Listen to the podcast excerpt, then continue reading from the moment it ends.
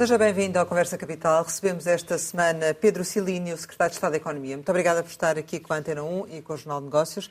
Como sempre acontece, começo por lhe perguntar o que é para si neste momento capital em Portugal?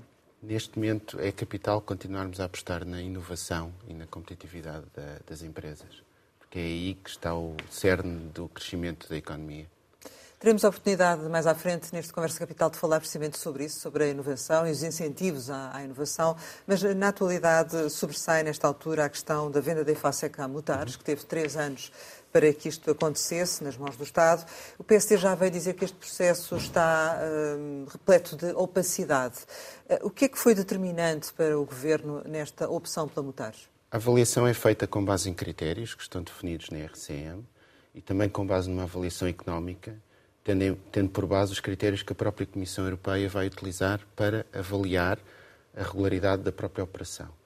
Portanto, foi a combinação destes critérios que permitiu chegar à conclusão que a proposta da Mutares era a mais competitiva e aquela que também traduzia um, um maior potencial de recuperação de, daquilo que tem sido o investimento do Estado na, na manutenção da EFASEC. Portanto, os critérios são objetivos, tem um relatório e um trabalho da par pública por trás e, obviamente, que numa operação desta complexidade existem aspectos que agora têm que ser ultimados para a formalização do contrato. Isso também já foi indicado pelo Sr. Ministro. O contrato será formalizado muito em breve.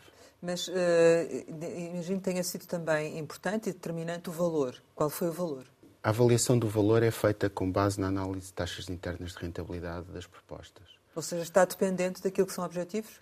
está dependente daquilo que são os cenários de, progresso, de crescimento da empresa e, obviamente, daquilo que são as condições financeiras envolvidas. Aquilo que eu posso adiantar é que a proposta da Mutares era claramente aquela que conduzia a uma TIR mais elevada face a todas as quatro apresentadas. Mas porquê é que não nos pode adiantar o valor? É uma informação que terá que ser divulgada no momento certo. Ainda estão a ser fechados aspectos na, para a regularização e para a assinatura do contrato e, portanto, eu neste momento não estou, uh, não poderei uh, dar essa informação. Mas é um valor que ainda não está determinado, ou está, mas por uh, motivos que ao Governo caberá explicar, não pode revelar? Não, o valor certamente será, e os dados serão anunciados em momento oportuno. Não. Existe, como todo tipo de avaliações desta natureza, uma análise de sensibilidade que foi feita para todas as propostas. E essa análise de sensibilidade tem um intervalo uh, otimista, um intervalo pessimista e um intervalo que é aquele que é o cenário esperado. Quer quantificar esses intervalos para percebermos melhor? Uh, eu não vou entrar nesse detalhe, mas o, aquilo que eu posso confirmar é que, efetivamente, esta proposta foi aquela que apresenta a TIR mais elevada e, portanto, também foi essa uma das razões pela escolha. Mas não foi a única. Permitam-me dizer que também foi a proposta que, do ponto de vista daquilo que é a manutenção da capacidade de engenharia uh, da EFASEC nesta área da mobilidade elétrica foi, era também a proposta que dava maior potencial, melhores garantias de continuidade e também tendo em conta aquilo que é o, o portfólio e o histórico da própria Mutares relativamente a este tipo de intervenções. Portanto, havia, e essa avaliação é feita, de que é um parceiro credível para conduzir a proposta, no fundo, para conduzir o processo e para promover a recuperação da empresa. Mas, Sr. Secretário de Estado, o facto de não divulgar o valor, uh, no fundo, está uh, a dar razão ao PST quando diz que há aqui opacidade, porque anunciar um negócio sem anunciar o seu valor não faz muito sentido. Sim, mas esse momento, no momento certo, Qual é o momento certo, então? Quando é que isso Eu vai acontecer? Eu creio que hoje foi anunciado que o PST pediu um debate na Assembleia da República. O Sr. Ministro está a conduzir o processo e certamente quando entender oportuno, irá divulgar a informação necessária. O, o Sr. Ministro anunciou que tem a expectativa de que o Estado possa recuperar, recuperar grande parte ou mesmo a totalidade uhum. de, do valor que, no fundo, o Estado empenhou na Infasec durante estes três anos. Uh, esse valor são 200 e poucos milhões de euros, 132 uh, em injeções diretas, mais 85 em garantias do Estado. Significa isto que o valor máximo da proposta que não pode, cujo valor não pode revelar, estará nessa ordem de grandeza dos 200 e poucos milhões ou é abaixo disso? Eu não vou entrar nesse detalhe. Como eu disse, esse mecanismo prevê que o fundo entrando na empresa, a liquidação da empresa, ou a transferência, ou a, digamos assim, porque o fundo não tem como objetivo manter, aliás, como, eh, como se verifica pelo seu portfólio, manter uh, os seus investimentos de, de, forma permanente, mas aquilo que está garantido é que haverá um retorno para o Estado, no momento dessa liquidação, que irá compensar, ou que tem uh, essa probabilidade de compensar na totalidade todos os valores investidos. No momento da liquidação significa na assinatura do contrato? Quando não estou a dizer liquidação, não estou a dizer liquidação da empresa, estou a dizer no momento da venda da empresa. No momento, no, no momento do contrato? Existe um, ou seja, existe um mecanismo, neste momento o que é importante para o, para o Governo é garantir que a FASEC tem condições para, no fundo, entrar no caminho da sua recuperação económica e financeira, porque é isso que depois também vai promover a sua a venda com sucesso no mercado. E é isso que é importante neste momento. O, o, Governo disse também que o contrato deverá ser assinado dentro de uma ou duas semanas. Por que este anúncio agora e não daqui a uma ou duas semanas, quando todos esses detalhes já poderiam ser tornados públicos? Uh, Obviamente, eh, se, se, não o tivéssemos feito agora, provavelmente estaríamos a ser acusados de não divulgar o resultado da operação quando a escolha estava, estava feita ou tinha sido feita e, obviamente, eh, apesar de ainda existirem aspectos ao nível da due diligence que têm que ser fechados para a assinatura do contrato. E, portanto, foi uma opção do Governo divulgar essa informação até para evitar que, eventualmente, essa informação uh, pudesse aparecer na imprensa e criar algum ruído no próprio processo negocial e agora, com a calma necessária, promover o fecho das condições para a assinatura do contrato. Quantos anos para a recuperação? Uh, a proposta, creio que aponta num prazo entre 3 a 5 anos. E será no final desse período que depois uh, serão feitas contas com o Estado, é isso? Sim. E a nível de, de capital que a empresa vai colocar, uh, a Mutares na empresa? Isso será divulgado também oportunamente mas uh, será suficiente para a negociação uh, com os credores? Nem por isso, porque, na verdade, uh, já se ouviu o Sr. Ministro também pedir para que haja da parte do, dos credores alguma sensibilidade para perdoarem alguma dívida. Obviamente que agora a negociação com os credores é uma negociação entre a Mutares e os próprios credores. E aquilo que nós acreditamos é que existem todas as condições para que os credores aceitem a proposta e, portanto, também assumam o seu compromisso na recuperação da EFASEC. Há ainda o risco de, de, impugnação por parte dos outros concorrentes ou não? Obviamente, eu não posso uh, referir isso, é um direito que todos têm, portanto, é um processo transparente e, e, e legalmente todos os concorrentes têm essa possibilidade mas a expectativa que temos é que isso não aconteça. Portanto, já foi comunicado aos outros concorrentes que tinha sido a Mutares a vencedora, é isso? A parte pública está a desenvolver todos os procedimentos formais e, portanto, certamente que já o terá feito. Em relação a Bruxelas, há alguma garantia, desde já, uma pré-garantia de que o negócio passe?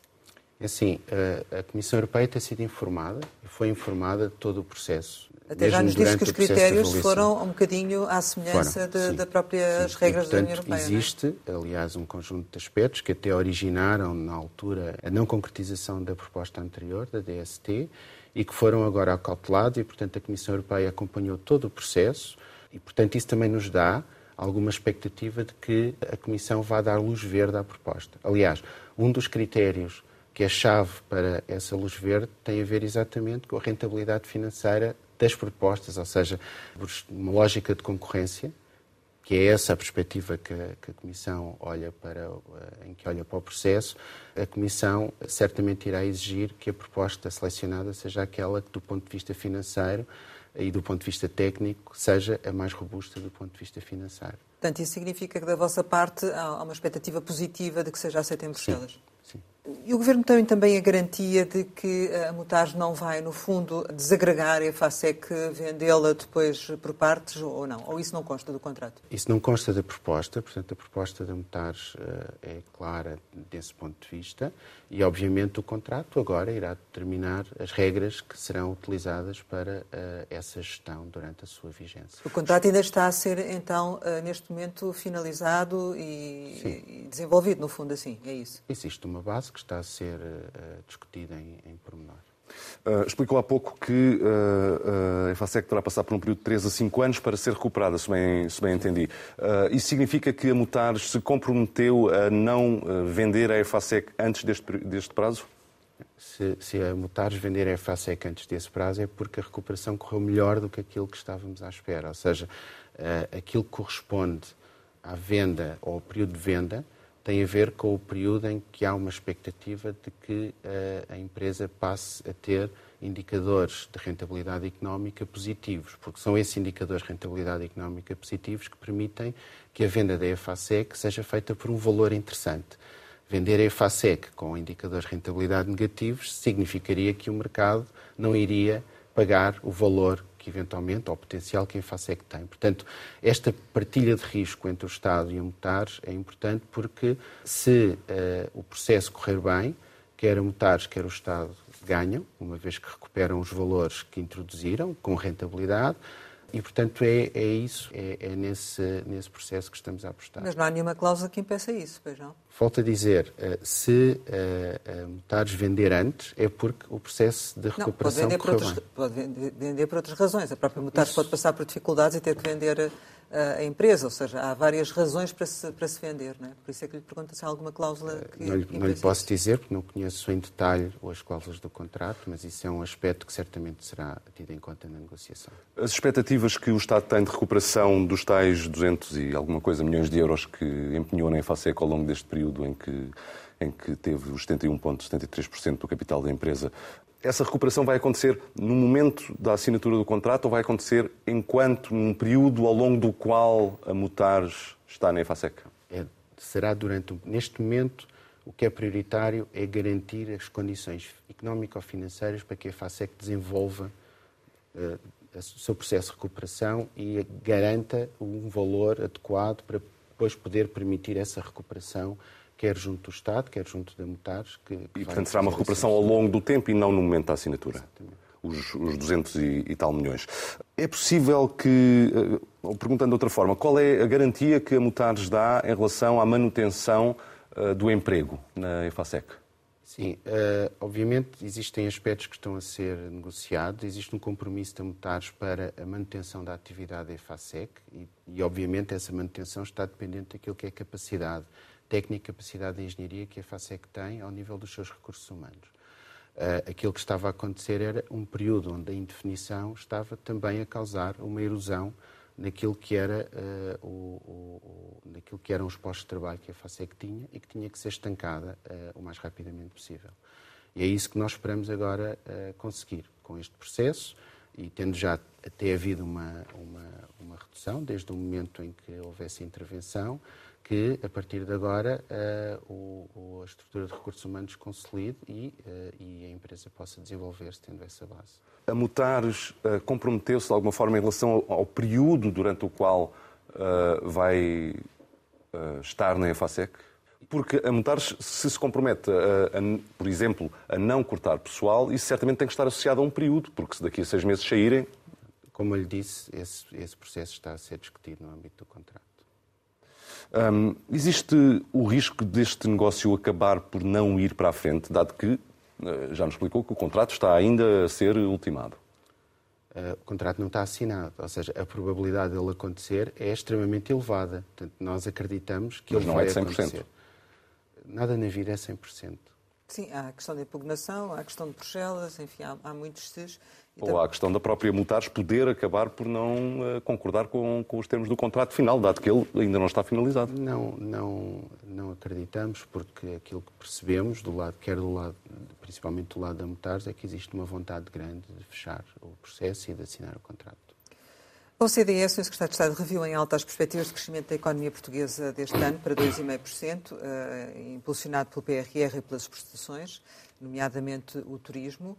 Ah, mas há quem diga que podíamos estar a crescer mais. Uh, partilha dessa opinião também ou não? Obviamente é muito interessante e eu percebo que todos nós ansiamos e temos a expectativa de que a economia cresça mais e cresça o mais possível. Agora, aquilo que os números apresentados pela OCDE confirmam os números apresentados pela União Europeia, confirmam os números apresentados pelo próprio FMI, é que o crescimento em Portugal vai ser um dos maiores dos países da União Europeia, um dos maiores dos países da OCDE. Temos que perceber que Portugal está a garantir este nível de crescimento, conseguindo controlar as contas, as contas públicas, reduzindo o endividamento, conseguindo controlar a inflação e conseguindo controlar o desemprego. E conseguindo, apesar de tudo, manter ou uh, ter um impacto dos mais reduzidos também da série ao nível das remunerações e do rendimento das famílias. Faz falta existir este ano um bom verão no, no turismo, um bom ano com o turismo, não é? Primeiro, o turismo obviamente é um setor eh, importante da, da economia e tem tido um crescimento notável, também ultrapassando aqueles que são os níveis uh, prévios, prévios ao Covid. Agora, a economia não é só turismo.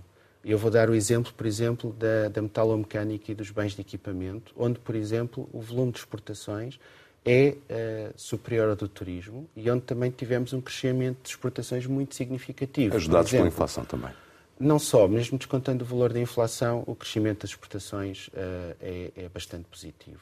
E, portanto, uh, esse, esse, esse, esse, comportamento tem sido verificado em vários setores da economia. Obviamente, alguns ajustamentos existem em alguns setores, mas, uh, em termos gerais, a exportação de bens vai continuar a crescer. Em que medida é que este aumento das taxas de juros está a prejudicar as, as empresas, nomeadamente aquelas que estão mais endividadas e as pequenas e médias empresas? Há um aspecto positivo, que é uh, o nível de endividamento das empresas tem vindo a descer paulatinamente, o que significa que a sua exposição também ao crédito bancário é menor do que aquele que era uh, há alguns anos atrás.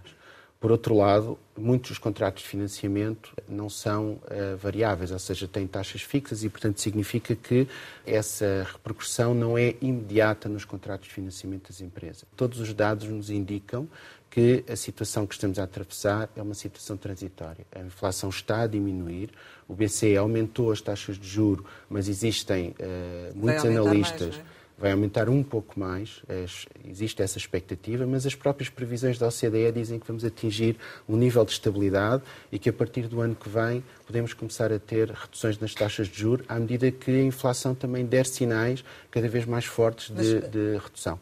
Confirma que o, o IAPMEI não vai eh, lançar para já mais candidaturas do apoio apoiar gás que foi necessário durante o aumento dos preços da energia? Essa é uma questão que nós estamos neste momento a avaliar. Aquilo que se verificou no caso do apoiar gás é uma medida que vigorou até dezembro e que permitiu entregar às empresas cerca de 87 milhões de euros. Foi um valor que não foi tão superior tão grande como aquele que estava inicialmente destinado, mas também o que é facto é que os preços da energia começaram a descer e neste momento já estão a níveis anteriores àqueles que se verificavam uh, uh, uh, antes da guerra da Ucrânia. No entanto, existem. Que era o limite estipulado por Bruxelas para que existisse esse apoio. Exatamente. Portanto, esse apoio que existe e que uh, foi lançado o último concurso e depois, entretanto, foi criado também um mecanismo de ajustamento automático em função dos preços do MIB gás, que permite fazer uma compensação, uma compensação na própria fatura energética do aumento desses custos. Esses dois mecanismos, de alguma forma, vieram traduzir aquilo que é um phasing out das medidas de apoio à energia, até de acordo com as recomendações recentes do FMI e da própria OCDE. Portanto, esse mecanismo de phasing out está no terreno. Aquilo que nós estamos a identificar com alguns setores mais expostos aos custos de energia, vou dar o exemplo do, do setor cerâmico, é que podemos ter situações onde os contratos de, de, de, de energia têm preços fixos e preços mais elevados do que aquilo que são os preços de mercado.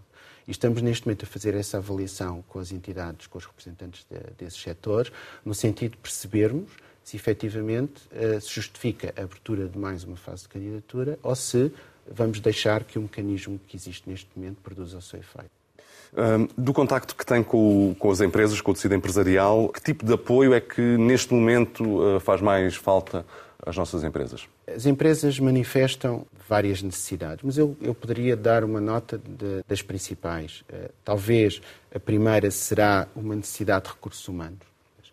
Uh, a outra uh, prende-se com, e, e, de alguma forma reduziu porque a questão do preço da energia, do preço das, das matérias-primas reduziu substancialmente e as empresas neste momento sentem uma estabilidade daquilo que são os fatores de produção, com estas exceções que foram aqui referidas, para continuar a desenvolver a atividade. A outra tem a ver com a continuidade dos apoios à inovação e com a necessidade de mantermos esses apoios para que as empresas possam fazer também esta transição daquilo que são atividades mais intensivas de mão de obra para atividades mais tecnológicas, mesmo naqueles setores que eh, podíamos considerar onde isso é difícil.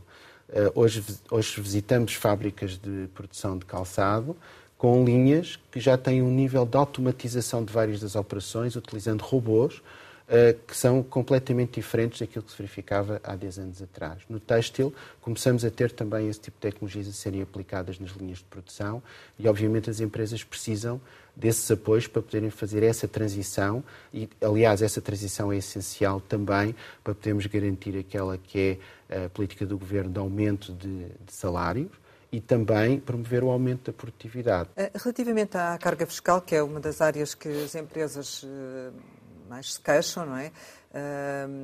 As, as, as PMEs neste orçamento já passaram a ter uma, uma taxa reduzida de IRC de 17%, ah, mas eh, haveria aqui ainda margem neste orçamento que, que realmente até agora está com resultados positivos para uma outra descida intercalar ou nem por isso? Nós, obviamente, o Governo neste momento está uh, focado na preparação do orçamento para 2024. Relativamente a 2023, a prioridade tem sido dada também àquele que é o alívio fiscal e à entrega de uh, rendimentos às famílias que permitam compensar os efeitos da inflação. Importa também perceber que, por essa via, também mantendo os níveis de consumo uh, de forma equilibrada e sem criar pressões inflacionistas, estamos também desse, por via indireta, a ajudar aquilo que é a atividade das empresas. E, portanto, tem sido essa uh, a, principal, uh, uh, a principal política. É então, descidas só para 2024, se as empresas, é, é, é muito simples, deixe-me só dizer isto. Se as empresas não venderem, não têm lucros. Portanto, se não têm lucros, o IRC é irrelevante, porque o IRC sobre uma empresa que não tem lucros não existe. Não é? Portanto, eu acho que aqui aquilo que temos que garantir é que os, as, as, várias variáveis da economia funcionam de forma equilibrada, num equilíbrio que é muito difícil face àquilo que é a pressão, a pressão inflacionista. Mas o, o, Governo pondera ou não, já que falou no orçamento para 2024, pondera ou não analisar a hipótese de uma uh, descida da carga fiscal para 2024? Essa hipótese está a ser discutida. Está no programa aliás, de estabilidade. A questão é até onde é que o Governo está disponível para ir. É assim, uh, nós temos que, que, perceber que o contexto, aliás, também à semelhança dos números de economia que nos surpreendem, isso significa que a pilotagem de todas as variáveis económicas tem que ser feita muito em cima daquilo que está a acontecer e dos dados que temos de receitas fiscais, evolução das taxas de juro, ao nível do, até do próprio financiamento do, do, do, do Estado, uh, do Governo.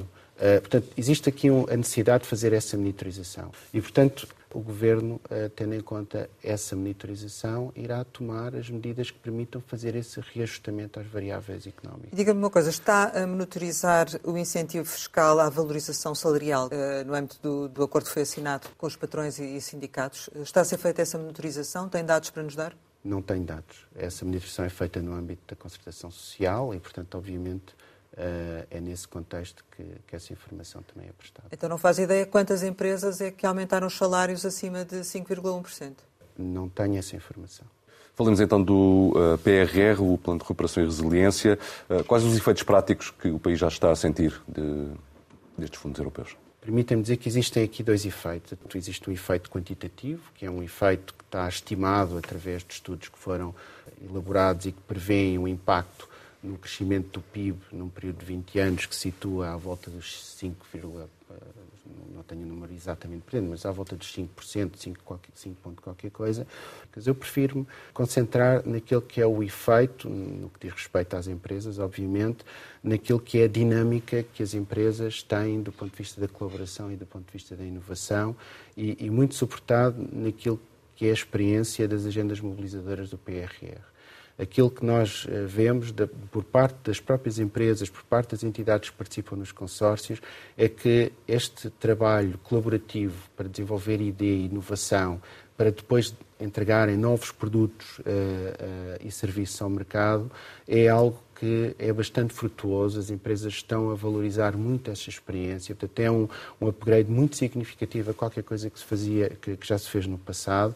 Eh, e, e, portanto, esse é um impacto mais qualitativo, porque este caminho da inovação, o caminho da, da, da, do acréscimo de valor aos produtos, à, à, nossa produção, aos produtos que nós temos e à, e à nossa economia, é o desafio que nós temos que enfrentar para promovermos a competitividade da nossa economia. Nós temos que aumentar muito muito valor, muito mais valor do que aquilo que já aumentámos, temos que aumentar ainda mais naquilo que são as nossas atividades económicas. Uh, vamos então continuar com esse tema das agendas uh, para a inovação, dando aqui um, um, pouco um passo atrás, porque a EFASEC é um dos consórcios a concursos nas agendas para a inovação empresarial. Este anúncio que foi feito da venda facilita esse processo? Quando é que ele pode estar fechado?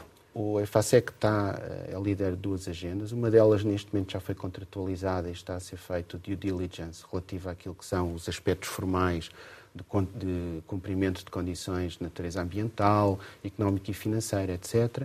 E a outra está numa fase avançada também do processo. Obviamente que, e esse é um aspecto, também o consórcio Mutares assumiu a continuidade destes investimentos para garantir também a competitividade futura da empresa e, portanto, isso também nos dá esse conforto. Uh, até há pouco tempo ainda faltava assinar uh, 10 contratos dos 53 projetos que, foram selecionados. Uh, havia o objetivo de ter, de, ter nove deles fechados no primeiro semestre.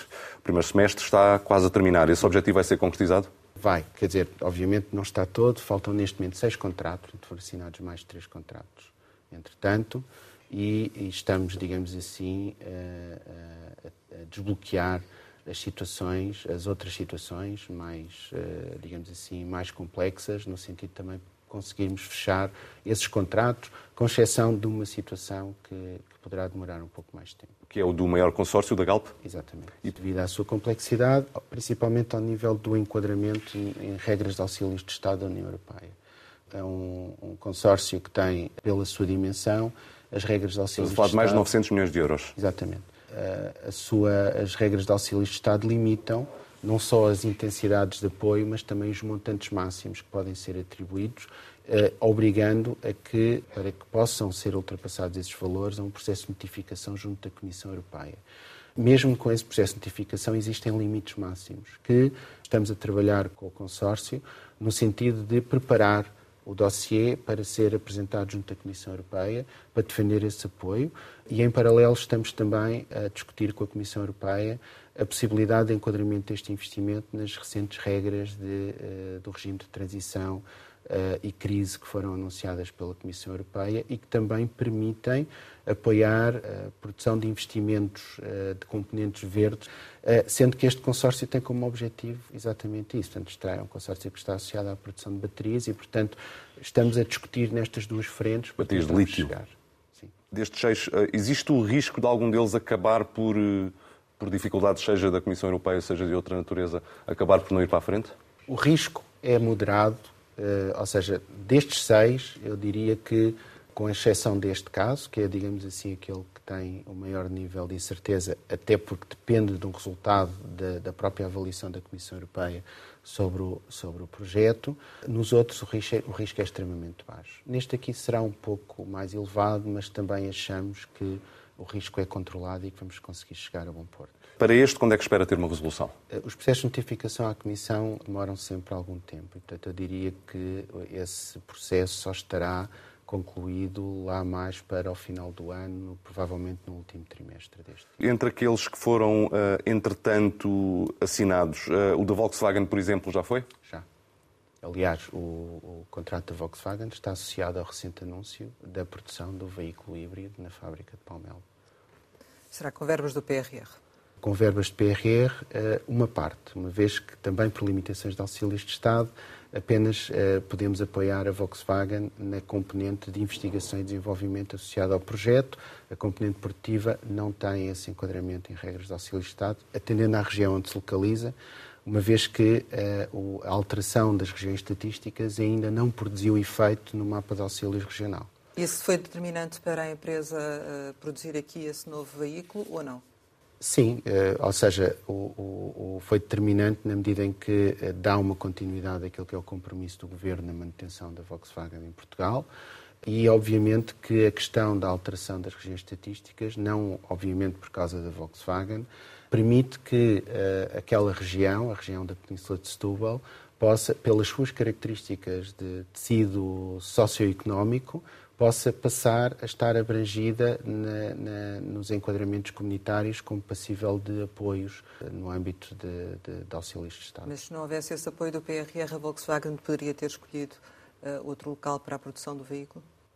Só a Volkswagen é que poderá, poderá responder. Eu diria que quando uma empresa faz uma avaliação da rentabilidade do investimento, todos os, os fatores que permitem reduzir o risco uh, desse investimento e melhorar a sua rentabilidade são relevantes. E aqui, certamente, que este apoio terá também uh, contribuído para essa decisão. Pode dizer-nos quais são os seis contratos que faltam assinar uh, e qual o seu valor global? Em termos de apoio, de montante de apoio, rondam os 400 milhões de euros. Relativamente à identificação dos contratos, eu não o vou fazer, uma vez que estão ainda a decorrer processos de negociação e, portanto, não queria perturbar esse processo. Eh, eh, ou seja, o que nos pode então dizer é, para além daquele que já referiu da Volkswagen que foi assinado, quais foram os outros dois que foram assinados, dos três que referiu? Foi assinado o contrato com a Continental, no âmbito também da mobilidade elétrica, e foi assinado o contrato com a Ascenza Agro no âmbito da produção de fertilizantes e produtos de natureza química. De que valores esses dois? Não tenho esses Não valores. Tem esses valores. Relativamente aos contratos que foram assinados, já atingimos a barreira dos 300 milhões de euros de pagamentos. Neste momento. Com estes novos três que estava. Com estes novos, e, portanto, estimamos atingir os 400 milhões de euros a, a, a curto prazo. No, fim, no curto prazo, mais um mês, é isso? Mais um mês, sim. Regressando à questão do Banco de Fomento, está a cumprir o seu papel eh, relativamente ao que, ao que se exige no, no, acompanhamento desta situação? Sim, o, o, Banco de Fomento, obviamente, teve um conjunto de aspectos relacionados com a sua instalação. Uh, por outro lado, também aqui a sua capitalização dependeu uh, e estava associada ao próprio PRR, portanto, ele foi capitalizado em mais de 250 milhões de euros, que permitiu que o seu capital depois pudesse alavancar os instrumentos de, de, financiamento e de garantia. Portanto, o Banco de Fomento colocou uh, um conjunto de instrumentos uh, no mercado já e está a dinamizar uh, esses instrumentos junto, junto do mercado. Portanto, esse trabalho tem sido feito e, obviamente, Governo está atento para, se forem confirmados ou identificados constrangimentos, poder perceber de que forma é que os vamos ultrapassar dentro daquilo que são as regras em que os fundos têm que ser aplicados. Ainda assim, a Presidente da Comissão de Acompanhamento do, PRR afirmou que é necessário acelerar o processo de execução dos, dos fundos europeus. É, é possível acelerar o processo? Está-se a fazer um esforço nesse sentido ou não? Eu sou contra uma narrativa uh, que está instalada de que o gastar os fundos europeus parece ser um fim em si. Às vezes ficamos um pouco com essa ideia de que o objetivo é garantir que o dinheiro é gasto de qualquer forma, uh, a qualquer preço, a qualquer custo. Nós estamos a falar de um, de um programa que vigora até 2026 tenho bastante experiência em, em, fundos europeus e se formos ver todas as curvas de arranque de, de, todos os fundos europeus, pelo menos que eu conheço desde o QSA2, têm este comportamento, que é um comportamento exponencial no início, ou seja, um arranque uh, mais complexo devido a questões de operacionalização e depois as coisas começam a arrancar. Portanto, é com... é previsível que isso aconteça, ou seja, Sim, que acelere. É vai isso? acontecer, certamente. Nós também estamos no âmbito do governo, só para percebermos, que uh, estamos atentos para perceber de que forma é que podemos acelerar esse processo. Eu vou dar aqui um exemplo de uma medida que foi tomada e que permitiu, permitiu acelerar esse processo. Os adiantamentos PRR estavam limitados a 13%. E nós, na Economia e na, na, Secretaria de Estado, identificámos que havia a possibilidade de, ultra, de ultrapassar esse limite, podendo ir até aos 23% de adiantamento, utilizando um, um mecanismo relativamente simples, que é receber os 13% e uh, pedir um novo pagamento com base nos 13% entregues e permitiria fazer esse top-up para, para 23%. Nós estamos a generalizar, isso foi ensaiado nas agendas mobilizadoras com bastante sucesso, e, portanto, estamos a generalizar este mecanismo agora a outros instrumentos, nomeadamente à descarbonização, à missão interface e a outros instrumentos de apoio no âmbito da, das empresas 4.0, exatamente também para aumentarmos este nível de financiamento inicial, que é importante para dar este gás de arranque aos, uh, aos investimentos por parte dos beneficiários. A transição na, na, na presidência da Agência para a Inovação uh, não comprometeu uh, os calendários das agendas mobilizadoras para a inovação? não provocou atrasos? Não, não provocou atraso absolutamente nenhum. Antes de mais, permitam-me também aproveitar este momento para clarificar que quem gera as agendas mobilizadoras não é a Agência Nacional de Inovação, é o IAPMEI. A Agência Nacional de Inovação é uma agência participada pelo IAPMEI e pela Fundação de Ciência e Tecnologia a 50%. E a Agência Nacional de Inovação tem uma intervenção naquilo que são as avaliações técnico-científicas sobre os projetos que estão a ser objeto de apreciação. Ou seja, existe um comitê de acompanhamento onde a ANI está eh, representada e quando, é, quando existe uma alteração a um investimento, que pode pôr em causa aquilo que são os pressupostos de avaliação, ou quando ele precisa de ser avaliado do ponto de vista técnico ou científico, é a agência de inovação que promove essa avaliação com o apoio de peritos externos. Portanto, uh, o, o, a, a, execução Sim, das agendas mobilizadoras... Trabalho, depois mas esse trabalho, não avançam, não é? Mas esse trabalho estava feito, ou seja, esse trabalho uh, estava feito uh, por parte da ANI, quando a senhora Presidente da ANI entendeu uh, apresentar a sua demissão. Por exemplo, todas as avaliações das agendas mobilizadoras estavam efetuadas, incluindo as das alegações que estavam pendentes e que não tinham ainda sido, sido concluídas. E, portanto, foram concluídas ainda antes dela apresentar a admissão e, portanto, eh, essa situação não tem, não teve nenhum impacto no atraso do, do, dessa medida. Um dos aspectos eh, que foram referidos na altura foi o programa Eureka, Eurostars. esses avisos vão ser lançados quando? Esse aviso está programado para ser lançado ainda no mês de julho. Estamos a falar de que valores? Não está ainda definido. Estamos a avaliar uh, os termos do aviso. Ele, ele, ele será proposto à Comissão Interministerial, provavelmente no final deste mês, início de julho, para que seja publicado uh, durante o mês de julho. Já tem o interesse das PMEs uh, relevante para, para o aviso? Tem havido. qual é a expectativa, digamos assim? Sim, nós temos uma. As, as, as empresas uh, têm manifestado uh, uma adesão àquilo que são os mecanismos de pré-registro bastante interessante. Por exemplo, uh, no caso da, da, inovação produtiva, tivemos cerca de mil pré-registros. Pré-registro é um mecanismo onde as empresas pré-sinalizam os seus investimentos e que permite que elas possam iniciar a realização do investimento cumprindo as regras dos auxílios do Estado da União Europeia. Mas é um número que nos dá a ideia da, do interesse que este tipo de programas tem por parte das empresas. Há poucos meses, em fevereiro, dizia que o reforço de uh, recursos humanos do IAPMEI, que de resto é uma casa que conhece muito bem, uh, ia ser concretizado até ao final do primeiro semestre. Uh, esse objetivo vai ser atingido? Esse objetivo, provavelmente não no final do primeiro semestre. Nós, o processo de recrutamento está a decorrer, só que para cerca de duas dúzias de vagas, apareceram mais de mil candidaturas e, portanto, há um processo que está neste momento de avaliação a ser feito. Isso nos excedeu expectativas? Uh, expectativas, uh, no entanto, temos que, que perceber que o, o, o, processo de recrutamento na administração pública não, uh, por exemplo, é por natureza aberto, ou seja, não permite, por exemplo, focar áreas de especialização uh, técnica em determinados domínios, o que significa, por exemplo, que qualquer pessoa que tenha uma licenciatura se pode candidatar. E o que é facto é que uh, é, a administração pública continua a ser apelativa e muitas pessoas que têm, essas, uh, têm esse nível académico candidatam-se e que depois o que acontece muitas vezes é que nos processos de avaliação, de entrevista, etc., chega-se à conclusão que as pessoas não têm, não dominam os aspectos técnicos que permitem que entram, entrem no IAPMEI e acrescentem valor para este tipo de atividade. E, portanto, é um, é um processo, eu próprio já o conheço, ainda antes de, de estar nestas funções, passei por uma situação semelhante uh, e é um processo que tem que ser, porque existem regras, tem que ser transparentes, existem prazos de comunicação, de, de resposta junto dos candidatos que têm que ser respeitados. No entanto, o IAPMEI está a trabalhar para que no, no final do verão, em setembro, uh, o processo esteja concluído e estas pessoas possam entrar ainda no, no último trimestre. Para concluirmos, queria lhe perguntar quais são os seus objetivos até ao final do ano. Tenho um conjunto de, de, de, objetivos e aspirações. Obviamente.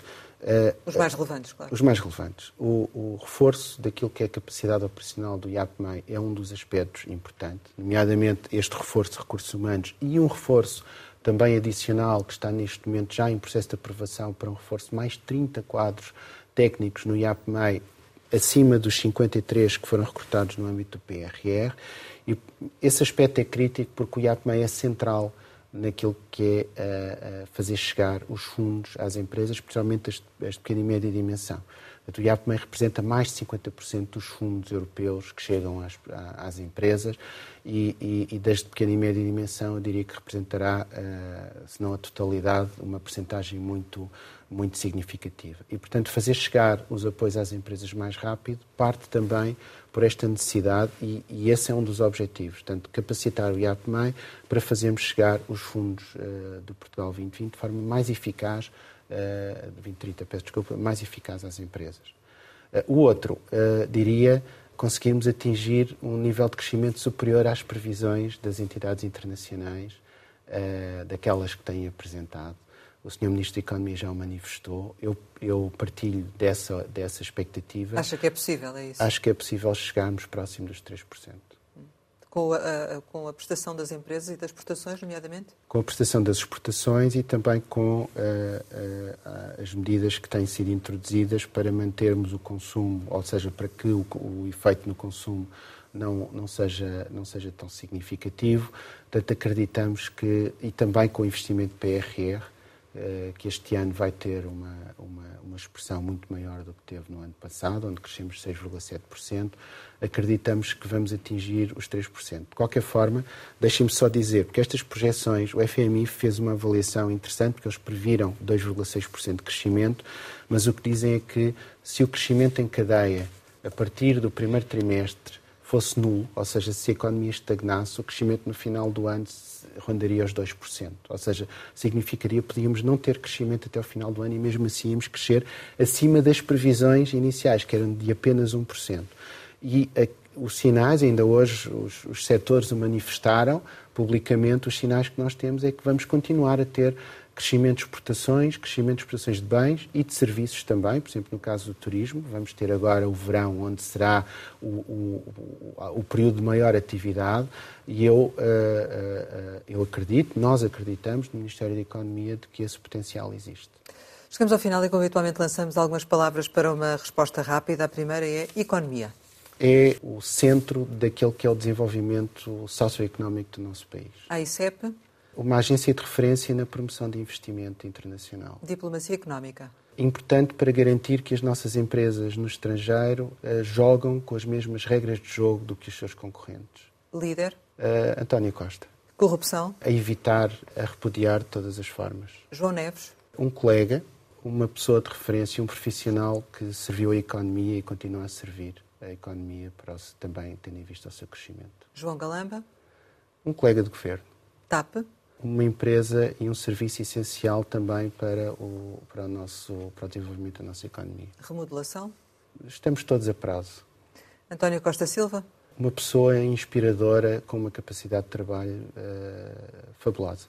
Família? É o, é o cerne de tudo. Nós todos trabalhamos para crescer a economia porque no final do dia queremos que, que, que ela, que ela se concretize para o bem de todos aqueles que, que amamos e, obviamente, a nossa família. Infância? Feliz. Ambição? Realizar-me profissionalmente e, e, e, poder dar um, um, contributo positivo para o, para o crescimento da, de Portugal. Saudade? O meu pai. Portugal?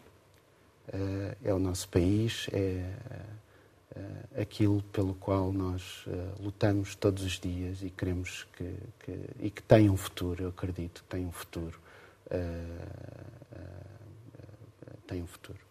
Pedro Silínio, muito obrigada por ter estado aqui neste Conversa Capital. Pode rever Conversa Capital com a Antena 1 e o Jornal de Negócios em www.rtp.pt com o Secretário de Estado da Economia. Regressamos para a semana, sempre neste esta hora e, claro, contamos consigo.